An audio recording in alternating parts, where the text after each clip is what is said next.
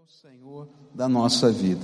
Eu queria estudar com vocês nessa noite, na verdade, continuar estudando a palavra de Deus e queria estar é, pensando no livro, na primeira epístola de Pedro, olhando para esse livro todo, na verdade eu não vou fazer um estudo do livro inteiro, mas numa perspectiva diferente. Eu estava relendo 1 Pedro essa semana e à medida que eu ia meditando naquele livro, eu percebia quão, quantas vezes Pedro estava preocupado em preparar, é, como um pastor, preparar as igrejas a quem ele estava escrevendo, né? A Ponto, Capadócia, é, na Ásia, naquela região, é, diante das lutas, das perseguições e dos sofrimentos.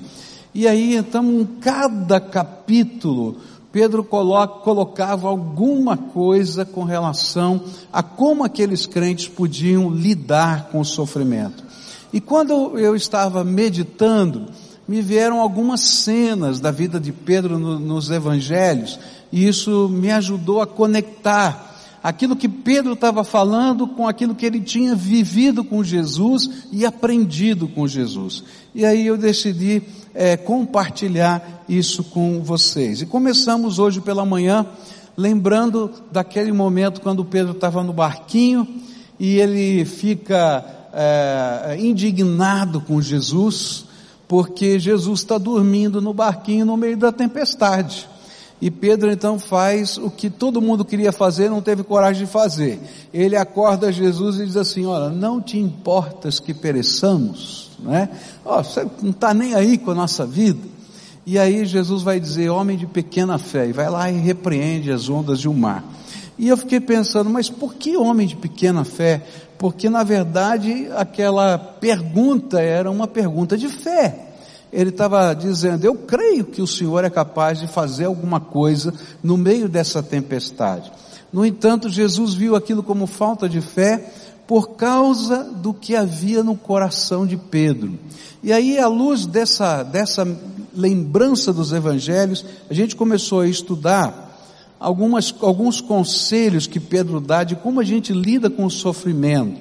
E o primeiro, primeira coisa que aprendemos hoje pela manhã é que Pedro vai dizer lá no capítulo 4, versículos 12 e 16, que enfrentar sofrimentos não é uma coisa extraordinária na vida.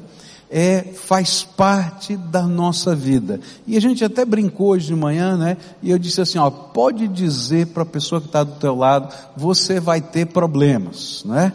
Porque é verdade, vai ter problema. Se você não tem hoje, vai ter amanhã, vai ter depois de amanhã, porque nessa vida a gente tem batalhas, tem problemas. E Pedro está dizendo: olha, quando a gente imagina que não existe problema na vida de um cristão, a gente abre uma brecha para Satanás colocar na mente da gente a ideia de que Deus não se importa conosco. E aí ele estava lembrando daquela cena do barquinho. Outra coisa que a gente aprendeu, não apenas que a gente tem problemas, mas que a gente não deve se envergonhar de ter problemas.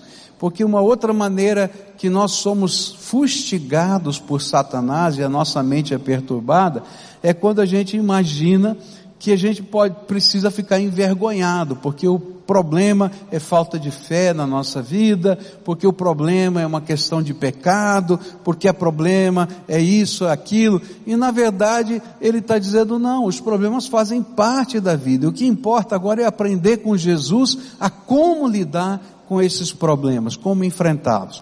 E aí vimos a primeira dica que Pedro deu para a gente de como a gente enfrenta os problemas na vida. E a primeira dica é lembra da natureza de Deus. E aí estudamos hoje pela manhã algumas coisas que Pedro ensinou sobre a natureza de Deus.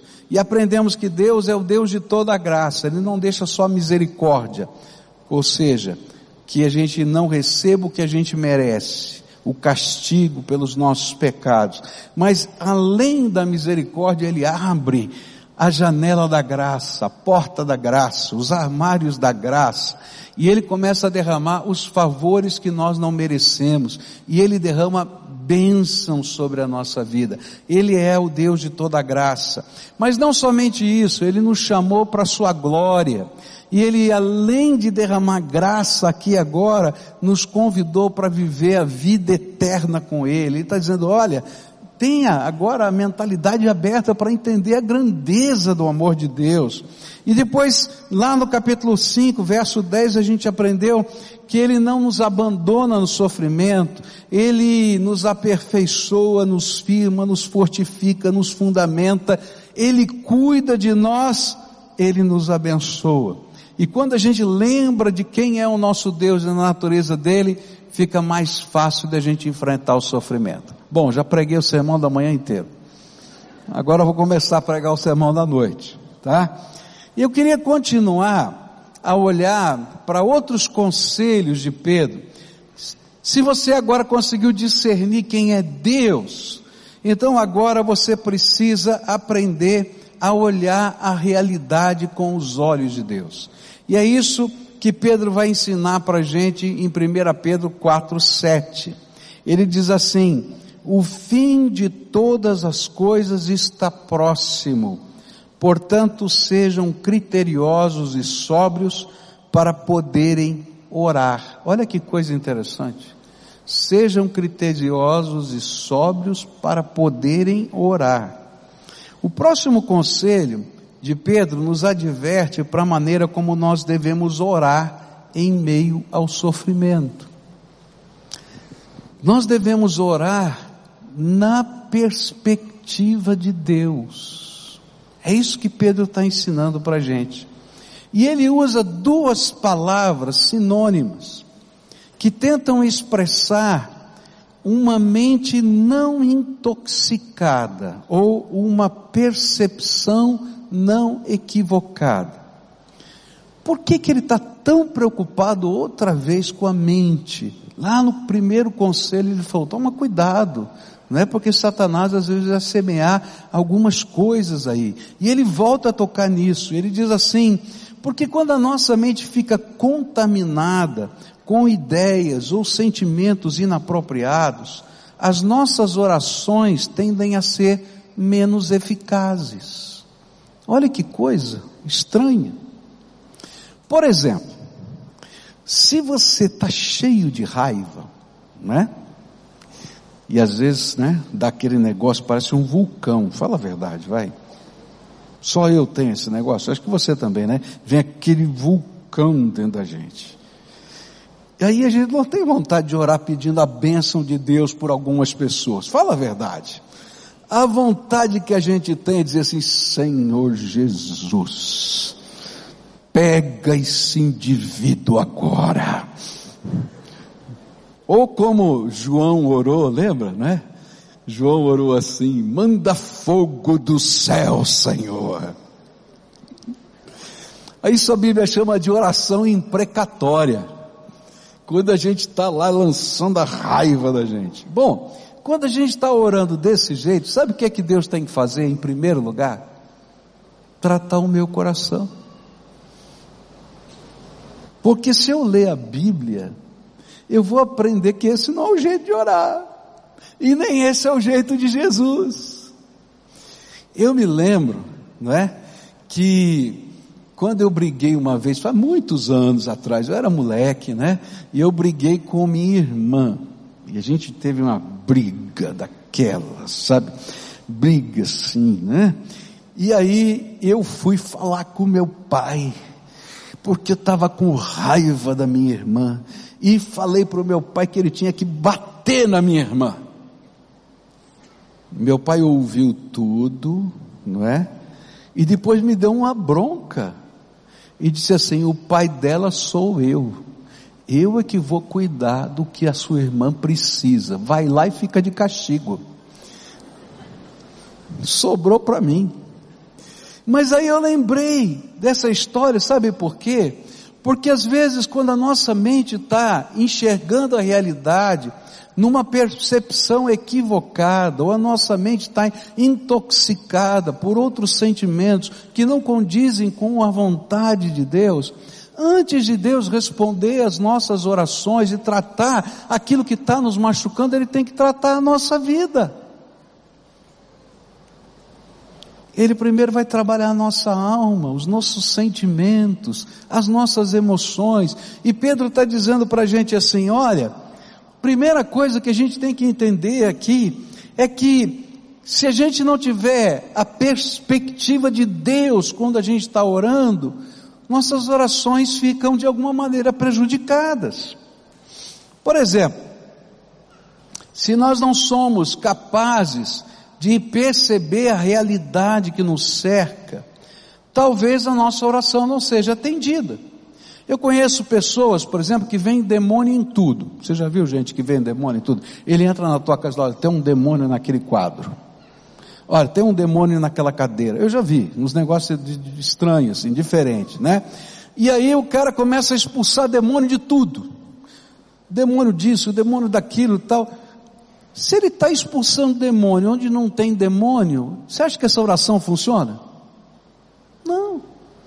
Porque se a nossa mente não tiver na perspectiva correta, ou seja, na perspectiva de Deus, talvez nossas orações não sejam eficazes. E Pedro está falando a respeito disso, a gente tem que ser sóbrio, a gente tem que ter a mente não intoxicada, a gente tem que ter discernimento. Se nós não pudermos discernir, discernir a presença de Deus, o suprimento de Deus nos desertos da nossa vida, talvez as nossas orações cheguem aos ouvidos de Deus de uma maneira estranha. Por exemplo, quando o povo de Deus estava marchando no deserto, 40 anos, ele estava lá marchando no deserto, e o povo começou a reclamar do suprimento de Deus. Mas todo dia naquele lugar, onde eles não podiam plantar, onde eles não podiam colher, onde eles iriam morrer de fome, de sede, Deus fazia chover, cair do céu, maná, pão do céu, uma ração celestial, para eles não morrerem de fome, e fazia brotar da rocha água, todo dia. Mas porque eles não eram capazes de discernir o que estava acontecendo e o suprimento de Deus, a ração do céu, a água que saía da rocha, as cordonizes que migravam e caíam aos pés deles eles murmuravam na presença de Deus. E aquele murmúrio, aquela reclamação, chegava aos ouvidos de Deus como ingratidão, porque todo dia um milagre novo acontecia na vida. E se a gente não tiver discernimento espiritual, as nossas orações ficam impedidas e às vezes chegam à presença do Pai como ingratidão, porque às vezes passamos pelo deserto. Todo mundo gostaria de estar na terra que emana leite e mel. Todo mundo. Mas há momentos na nossa vida que são tempos de deserto. Mas nos tempos de deserto, Deus não nos abandona, Ele nos visita com a sua graça, nem que Ele tenha que derramar ração do céu. Agora sabe qual é a benção? Que deserto não é para sempre é só um período na nossa vida. Mas o que Pedro está dizendo é assim: se você está vivendo um tempo de sofrimento, a primeira coisa que você tem que pedir é para Deus abrir os seus olhos, para você conseguir discernir e enxergar a vida na perspectiva de Deus.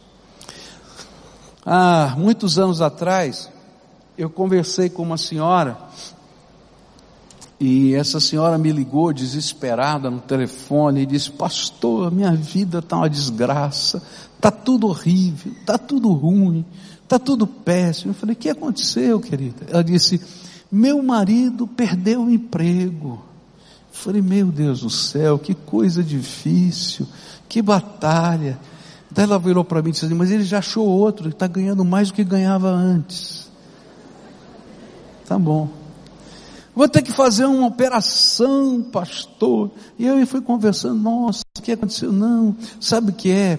É que ele ganhou alguns meses a mais num outro emprego do aquele excelente plano de saúde que ele tinha. Então nós marcamos uma operação que eu já tinha que fazer há muito tempo para esse tempo.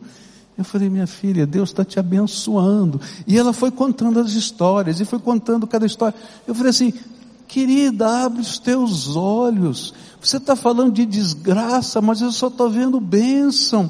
Para cada desgraça veio uma resposta. Agora vamos falar baixinho aqui. Hein? Quantas vezes eu e você somos parecidos com aquela mulher?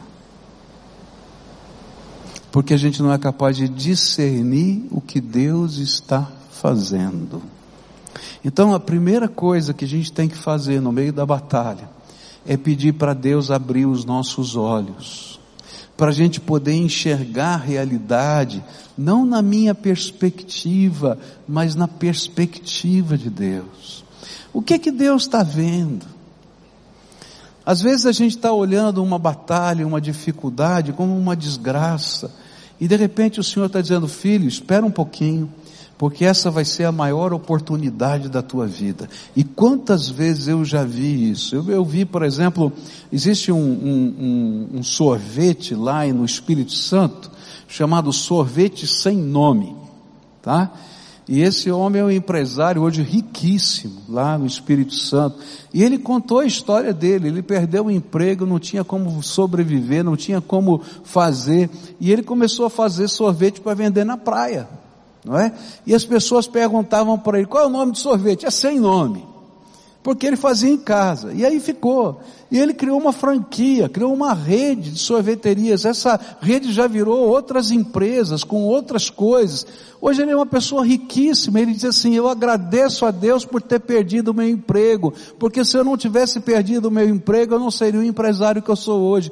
Queridos, às vezes estão acontecendo coisas na nossa vida que a gente não consegue discernir com os olhos humanos, porque a gente só vê o aqui e agora, mas se conseguir olhar com os olhos de Deus, muda de perspectiva.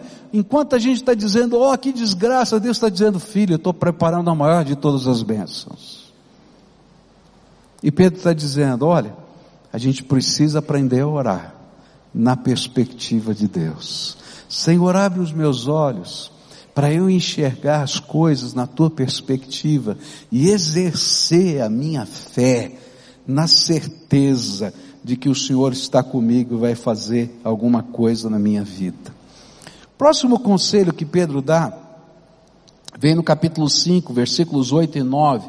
Ele diz assim: Sejam sóbrios e vigilantes, o inimigo de vocês, o diabo, anda em derredor como leão que ruge procurando alguém para devorar resistam-lhe firmes na fé, certos de que os irmãos de vocês espalhados pelo mundo estão passando por sofrimentos iguais aos de vocês.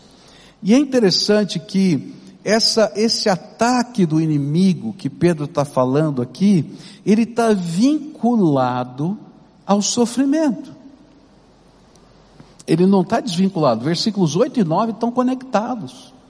E o que Pedro está tentando dizer é que Satanás usa os problemas que são normais na nossa vida para gerar em nós algumas atitudes que nos afastam de Deus. A primeira delas é nos desanimar. Olha, se tem uma ferramenta que o diabo gosta de usar, é o desânimo.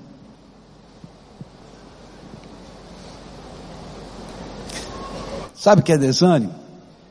Tem vontade de fazer mais nada, quer abandonar tudo, quer largar tudo. Não adianta mesmo. Sabe por quê? Porque esse desânimo afeta todas as áreas da vida, inclusive a minha conexão com Deus. Quando a gente está desanimado assim, a gente não quer nem orar. Não é verdade? Fala a verdade. Agora lembra que isso é uma tática de Satanás. E Pedro está dizendo para a gente, ó, aí é que você tem que resistir ao diabo. porque ele está tentando arrancar de você a coisa mais importante que é a tua capacidade de ter fé e ter esperança. Quando o desânimo bate, a esperança vai embora e a fé se enfraquece. Mas quando vem em nós o ânimo da graça de Deus, se renova a esperança e a gente começa a enxergar as coisas que Deus ainda vai fazer na nossa vida. Por isso ele vai dizer: olha, entenda que isso faz parte de uma batalha espiritual. E a batalha dele é desanimar. E esse desânimo dele, ele quer nos levar a abandonar a comunhão com Deus e a comunhão com o seu povo. Então agora eu vou olhar aqui para essa câmera, pega aqui nessa câmera aqui que eu quero olhar para você que está na televisão, você que está hoje na internet. Só para você saber, cada fim de semana a gente alcança 147 mil computadores. Tá? E está espalhado pelo mundo todo. Mas hoje eu quero falar com você. Tem muita gente desanimada que só assiste os cultos pela televisão, pela internet, porque o inimigo tirou a alegria de ter comunhão com o povo de Deus e com a igreja. E a Bíblia diz: olha, resiste ao diabo que ele foge de vocês. O ânimo que o Senhor quer é que você se levante da sua cama e esteja na presença do povo de Deus, celebre, sirva, use os seus dons para a glória de Deus. É uma delícia ficar debaixo da coberta, mas Deus tem mais para você, Ele quer usar poder dele na tua vida. Não é verdade isso? Não é? E quanto mais a gente fica debaixo da coberta, mais a gente quer ficar. Essa é a arma do desânimo. Ele quer, Satanás quer tirar a alegria do nosso coração, nos levar a abandonar a comunhão, não somente com Deus, mas com o seu povo. E o pior, é que nessa hora, porque ele fica cochichando no nosso ouvido, ele começa a oferecer alternativas que procedem da mão de Satanás e que são desgraça e ofendem a Deus. Eu conheço gente, por exemplo, que teve uma desilusão amorosa e dizem assim: não, agora, agora eu não vou ser mais alguém que tem valores nessa área. Eu vou sair com todo mundo, vai acontecer tudo comigo agora. Essas são as alternativas do diabo e que não preenchem a alma da gente. A Bíblia diz que isso é vazio de vazio. O coração da gente fica vazio. Eu, eu ouço às vezes algumas pessoas dizendo, não, eu sou muito honesto, agora eu vou deixar de ser, porque tem muito bandido rico. E na cadeia também. Gente, esse não é o caminho.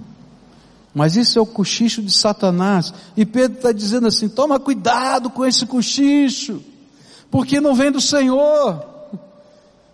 E você deve estar tá conectado com essa realidade para perceber isso e poder enfrentar essa batalha. Outras vezes, o que o inimigo faz nessa hora, como um leão que está em volta da gente, ele usa crítica à nossa consciência como meio de nos dissuadir. Eu me lembro de uma vez que estava conversando com uma, uma esposa, o esposo dele, dela era, era uma pessoa viciada em álcool, e ela tentando restaurar o casamento, tentando trabalhar a vida, tentando de todas as maneiras reconectar, e um dia então ele muito embriagado e ela dizendo: Olha, nós temos que buscar ajuda, a gente tem que fazer alguma coisa.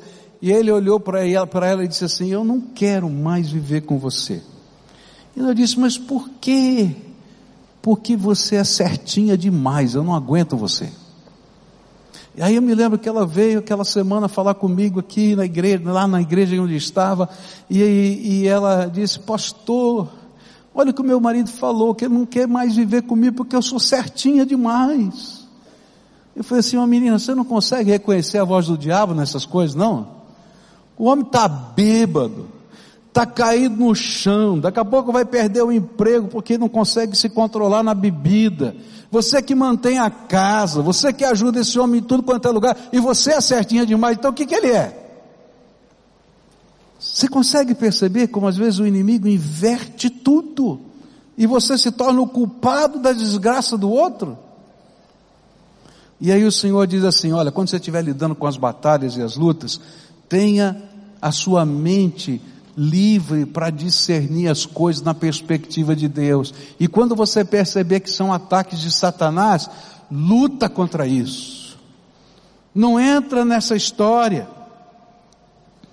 E se vierem críticas, né, você deve ficar alegre, porque você está sendo aprovado por Deus. Por isso que Pedro vai dizer em 1 Pedro 4,4: Por isso, falando mal de vocês, Estranho que vocês não se juntam com eles no mesmo excesso de devassidão.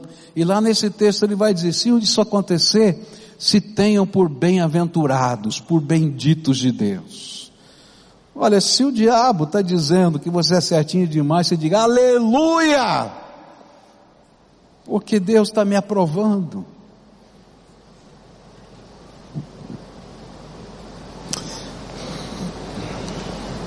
O que a gente vai aprender é que não existem atalhos.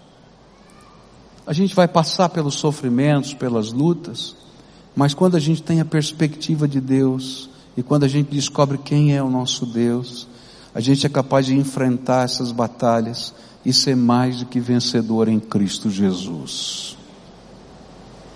E a gente aprende a usar a fé como arma de vitória. E aí Pedro vai dar mais um conselho para a gente. Ele vai dizer assim, capítulo 5, versículo 7. Lancem sobre ele todas as suas ansiedades, porque ele cuida de vocês. E aí quando a gente tem esse discernimento de quem é Deus, da realidade que a gente está vivendo, das batalhas espirituais que às vezes não são só os problemas, mas estão acontecendo aqui na mente da gente a gente pega tudo aquilo que nos aflige, tudo aquilo que nos preocupa, tudo aquilo que nos angustia, e a gente lança sobre o Senhor toda a preocupação, toda a ansiedade.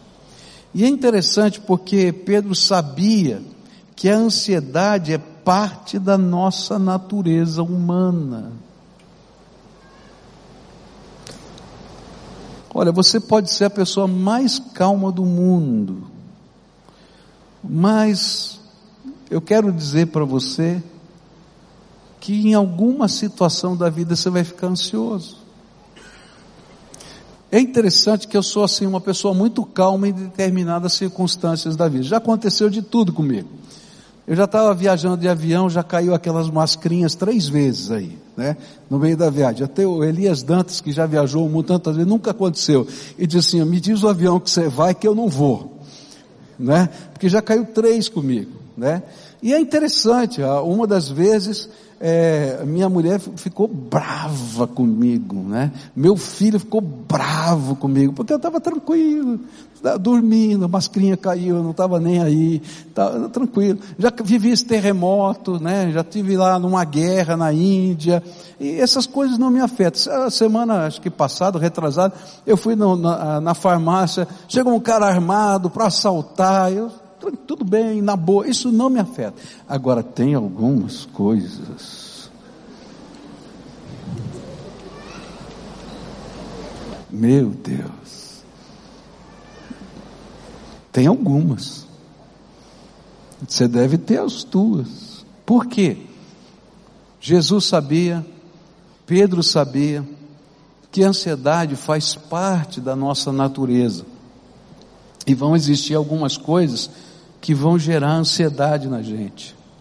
E mesmo que a gente tenha decidido viver pela fé, hora e vez, a ansiedade, a preocupação vai vir sobre nós. Simplesmente porque a ansiedade é a constatação humana de que nós não temos controle. Nós não temos controle. Então, se cair a mascrinha, se vier o ladrão, se eu estiver na guerra, se eu estiver no terremoto, o negócio que vai acontecer é eu morrer. Eu tenho certeza da minha salvação, não estou nem aí. Eu não tenho controle nem da minha vida, não posso acrescentar um côvado, diz a Bíblia, é o tamanho da minha vida, então eu não estou nem aí. Mas tem coisas que eu gosto de ter controle. Não é verdade? E de repente o Senhor diz: Você não tem controle. Ai, Senhor, e agora? Entende? E é por isso que o Senhor diz para a gente: olha, quando você descobrir que não tem controle e ficar ansioso, lança sobre o Senhor toda a tua ansiedade, porque Ele tem cuidado de você. Às vezes a gente vive sofrimento por antecipação.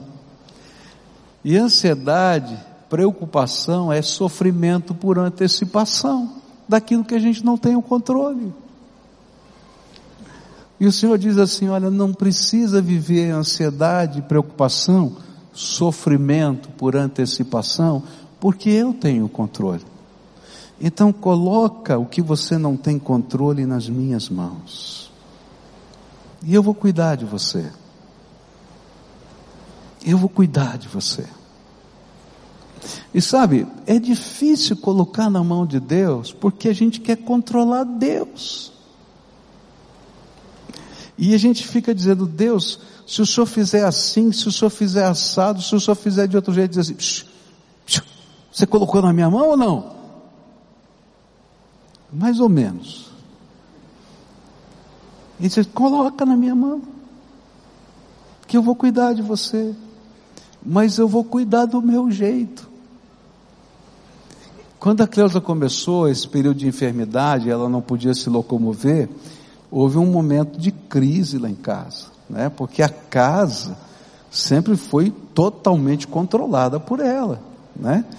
E eu me lembro que as pessoas estavam lá para ajudar, de vez em quando ela tem umas recaídas, né? Aí ela dizia para as meninas, eu não posso ir lá, mas fotografa tudo que eu quero ver.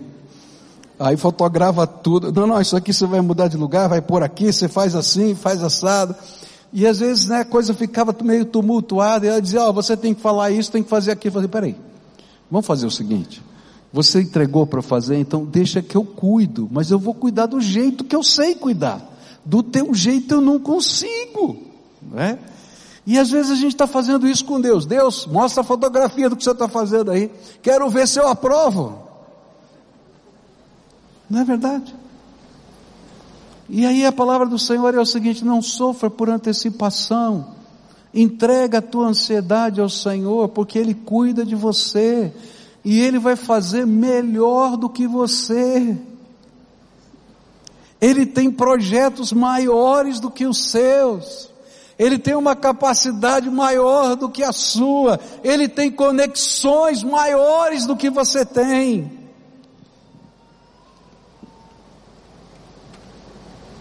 Se a gente quer enfrentar as batalhas, a gente precisa colocar, aquilo que a gente não tem controle nas mãos do Senhor e desfrutar do cuidado amoroso de Deus na nossa vida. Você não tem controle. Algumas coisas eu estou aprendendo, outras eu sou cabeça dura, eu não sei você, mas eu sou. E aí Deus tem que falar, outra vez, menino, vamos começar de novo. Mas eu estou aprendendo. Porque eu não quero sofrer por antecipação, eu quero aprender a enfrentar as batalhas no poder de Deus. E para terminar, Pedro vai ensinar para a gente uma coisa tremenda. 1 Pedro 4, 16, diz assim: mas se sofrer como cristão, não se envergonhe, pelo contrário, glorifique a Deus por causa disso. E depois, no capítulo 1, versículos 3 em diante, ele vai dizer assim: Bendito seja o Deus e Pai de nosso Senhor Jesus Cristo, que, segundo a sua grande misericórdia, nos regenerou para uma viva esperança, mediante a ressurreição de Cristo Jesus dentre os mortos, para uma herança que não pode ser destruída e não fica manchada, que não murcha e que está reservada nos céus para vocês, que são guardados pelo poder de Deus mediante a fé para a salvação, preparada para ser revelada no último tempo. Nisso vocês exultam, embora no presente, por breve tempo, se necessário, sejam contristados por várias provações, para que uma vez confirmado o valor da fé que vocês têm, muito mais preciosa do que ouro perecível, mesmo apurado pelo fogo, resulte em louvor, glória e honra na revelação de Jesus Cristo. Para terminar, Pedro vai dizer o seguinte: olha, quero ensinar um segredo para vocês. No meio da tribulação a gente pode louvar a Deus. E como é que a gente louva a Deus no meio da tribulação? Pode parecer uma incoerência. Eu estou sofrendo e louvo a Deus. Tem uns malucos nessa terra, né? Que quando dói, já viu gente que quando dói começa a dar risada? Em vez de chorar, dá risada. Tem uns caras assim, né? Não é isso, não. Louvar a Deus no meio do sofrimento não é quando dói a gente dar risada. É a gente ter duas perspectivas tremendas. A primeira, de tudo quanto Deus já fez por nós. E o capítulo 1 é exatamente isso. Ele diz assim: Olha, lembra tudo quanto Deus já fez por você. Lembra das coisas eternas que Ele já preparou para você. Lembra das coisas presentes que Ele já deu para você. Lembra como Ele está agindo cada dia da tua vida. Se você lembrar de todas as coisas que Deus já fez por você, você vai ter motivo para adorar a Deus. E esse louvor vai sair do fundo da alma, porque Deus já fez muitas coisas por nós. Mas a segunda coisa é, se mesmo no meio do sofrimento que você está vivendo na vida, você entender que Deus continua a ter um plano e um propósito para você, aqui e agora, você vai poder exultar na presença do Senhor, porque ninguém vai roubar o plano de Deus para a tua vida. E nessas duas perspectivas, ele diz: olha, glorifica Deus. Glorifica a Deus. Glorifica a Deus. E as coisas extraordinárias de Deus vão continuar a acontecer. O que vai mudar é a minha percepção. Eu vou ser capaz de ter os meus olhos tendo condições de enxergar as coisas que Deus continua a fazer no nosso meio. A gente glorifica a Deus em todas as situações da vida. Quando a gente entende o plano maior de Deus e o propósito maior de Deus para a nossa vida. Nessa noite eu queria orar com você, porque eu entendo que essa mensagem, antes de tudo, foi para mim. Eu quero dizer para você que se um pregador não puder ouvir o que Deus está falando para ele, ele nunca vai conseguir transmitir essa mensagem para outra pessoa. Então tudo que eu preguei foi para mim, não foi para você não. Eu só estou dividindo o que Jesus falou comigo, mas primeiro foi para mim. Por quê? Porque muitas vezes eu, como você, passo pelas mesmas tentações. E Pedro disse: Olha, lembra que isso está acontecendo no mundo inteiro com muitos servos de Deus. Não apenas as tribulações e os problemas, mas também as intervenções de Deus, as manifestações da Sua graça e do Seu poder. E nessa noite o Senhor me mandou dizer isso para você, para que você pudesse ser abençoado Se o inimigo tem tentado dissuadir a sua mente, como um leão feroz, tentando arrancar de você a esperança, a alegria. Sabe, pessoas que perdem a esperança e a alegria, não apenas vivem em depressão e angústia, mas até se matam.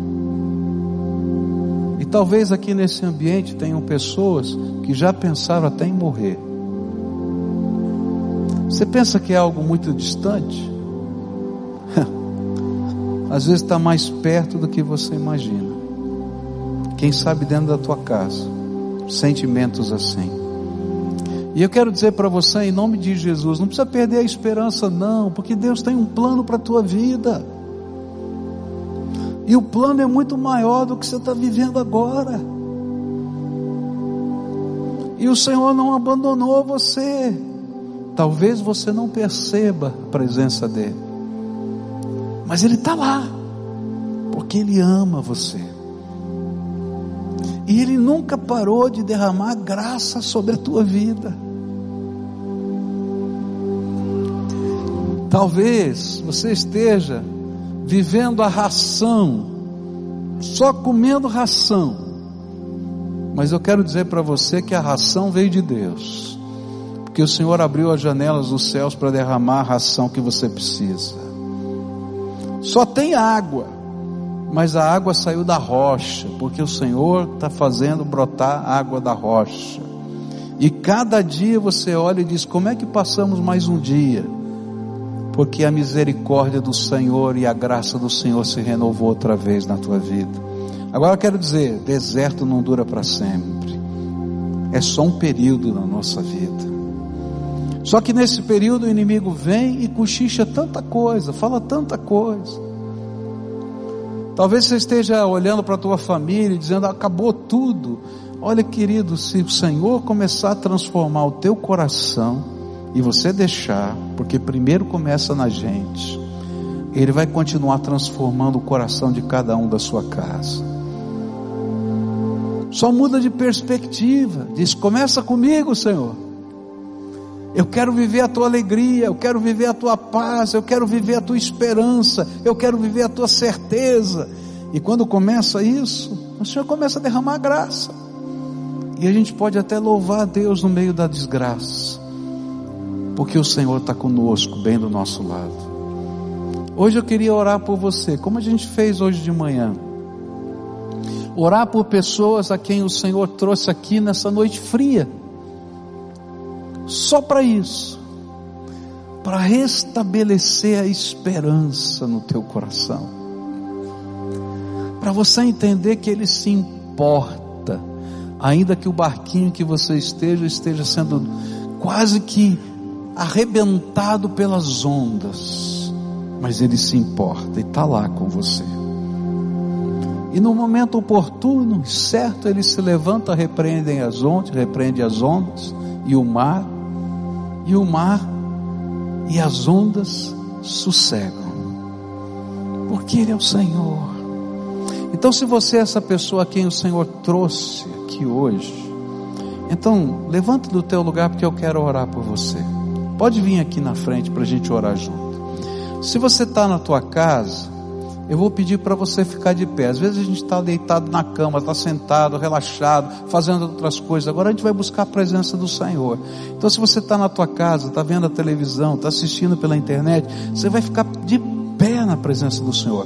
O Senhor falou comigo, Senhor, estou aqui. Eu quero receber essa oração também. E a gente vai estar tá conectado nesse momento com o Senhor e a gente vai estar tá ouvindo a voz do Espírito.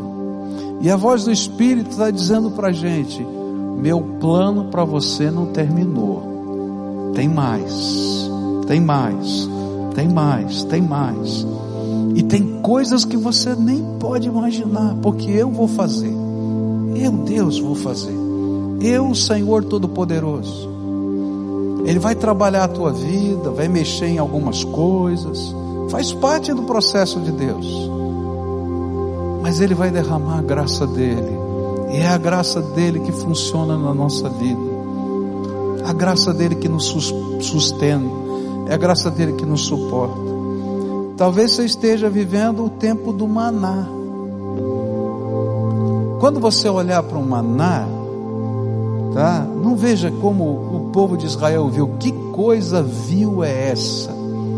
Foi isso que eles falaram. Diga assim, Senhor, obrigado pela ração que chegou. Aleluia. Porque você não vai viver o dia inteiro e a vida toda de maná. Mas louva a Deus porque a ração caiu do céu hoje. E essa é a parte mais importante, hoje agora. Amanhã e depois o Senhor vai fazer. Ele tem os seus meios. Você diz, não sei nem como. Não vai saber nunca. Milagre, você vai saber como é que Deus faz?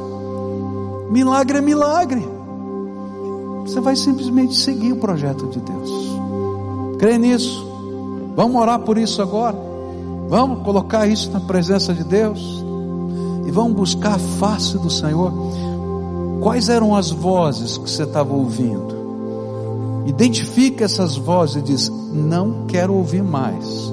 O diabo vai continuar falando. Você vai dizer: Não, adianta, não, porque já mudei de ideia. Não quero ouvir você, não. Tá? Eu quero ouvir o que eu aprendi do Senhor. Isso é que vale a pena. Tá bom? Quando você sair, o inimigo vai continuar cochichando no teu ouvido. Você vai dizer: Não, Senhor, eu já aprendi. E eu confio naquilo que Deus falou por mim. Isso é fé. A gente confia naquilo que o Senhor falou para o nosso coração, tá bom? Agora, coloca diante de Deus o que está doendo na tua alma. Fala para Deus, você. O que é que está doendo? O que é que te trouxe aqui? Qual é o desânimo que está no teu coração? Qual é o medo? Qual é a preocupação? Qual é a dor? Qual é a mágoa?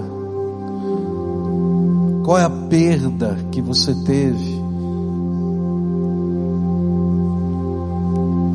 Coloca diante do Senhor. Fala, Senhor, está doendo isso. Agora lembra quais foram as palavras de desânimo que você ouviu e diz: Eu quero rejeitá-las em nome de Jesus.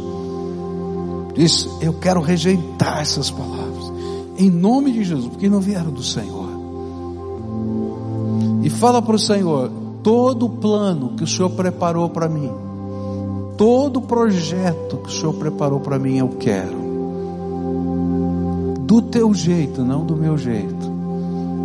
Eu quero, eu quero. Agora eu quero orar por você. Pai querido, em nome de Jesus, o teu filho, que nós estamos aqui na tua presença. Tem aqui, Senhor, diante do Senhor, nesse momento de oração, muitos irmãos amados meus aqui. Muita gente preciosa gente que eu conheço a fé, gente que eu conheço a vida, mas que nesse momento estão dizendo: Senhor, estou sendo atribulado. E o Senhor os trouxe aqui para ouvir essa palavra de esperança, que o Senhor colocou nos lábios e na caneta, na pena do apóstolo Pedro, que chegou até nós. E nesta hora eu quero te pedir, Senhor Jesus, começa a operar os teus milagres na vida do teu povo. Começa primeiro com a mente e com o coração, para que eles tenham a perspectiva certa do Senhor, para que eles possam enxergar maná como bênção e não como uma ração vil. Que eles possam entender que mesmo no meio da batalha, o Senhor não os abandonou. Mas, Senhor, eu quero te pedir agora, em nome de Jesus, entra no meio das circunstâncias, entra no meio da, da, das situações, dos desertos, e revela a tua glória, Senhor, revela o teu poder, e que venha do Senhor recursos que nós não imaginamos, soluções que nós não pensamos, portas que se abrem em lugares que nós não imaginamos que pudessem se abrir e que venha do Senhor graça na vida de cada um dos teus filhos.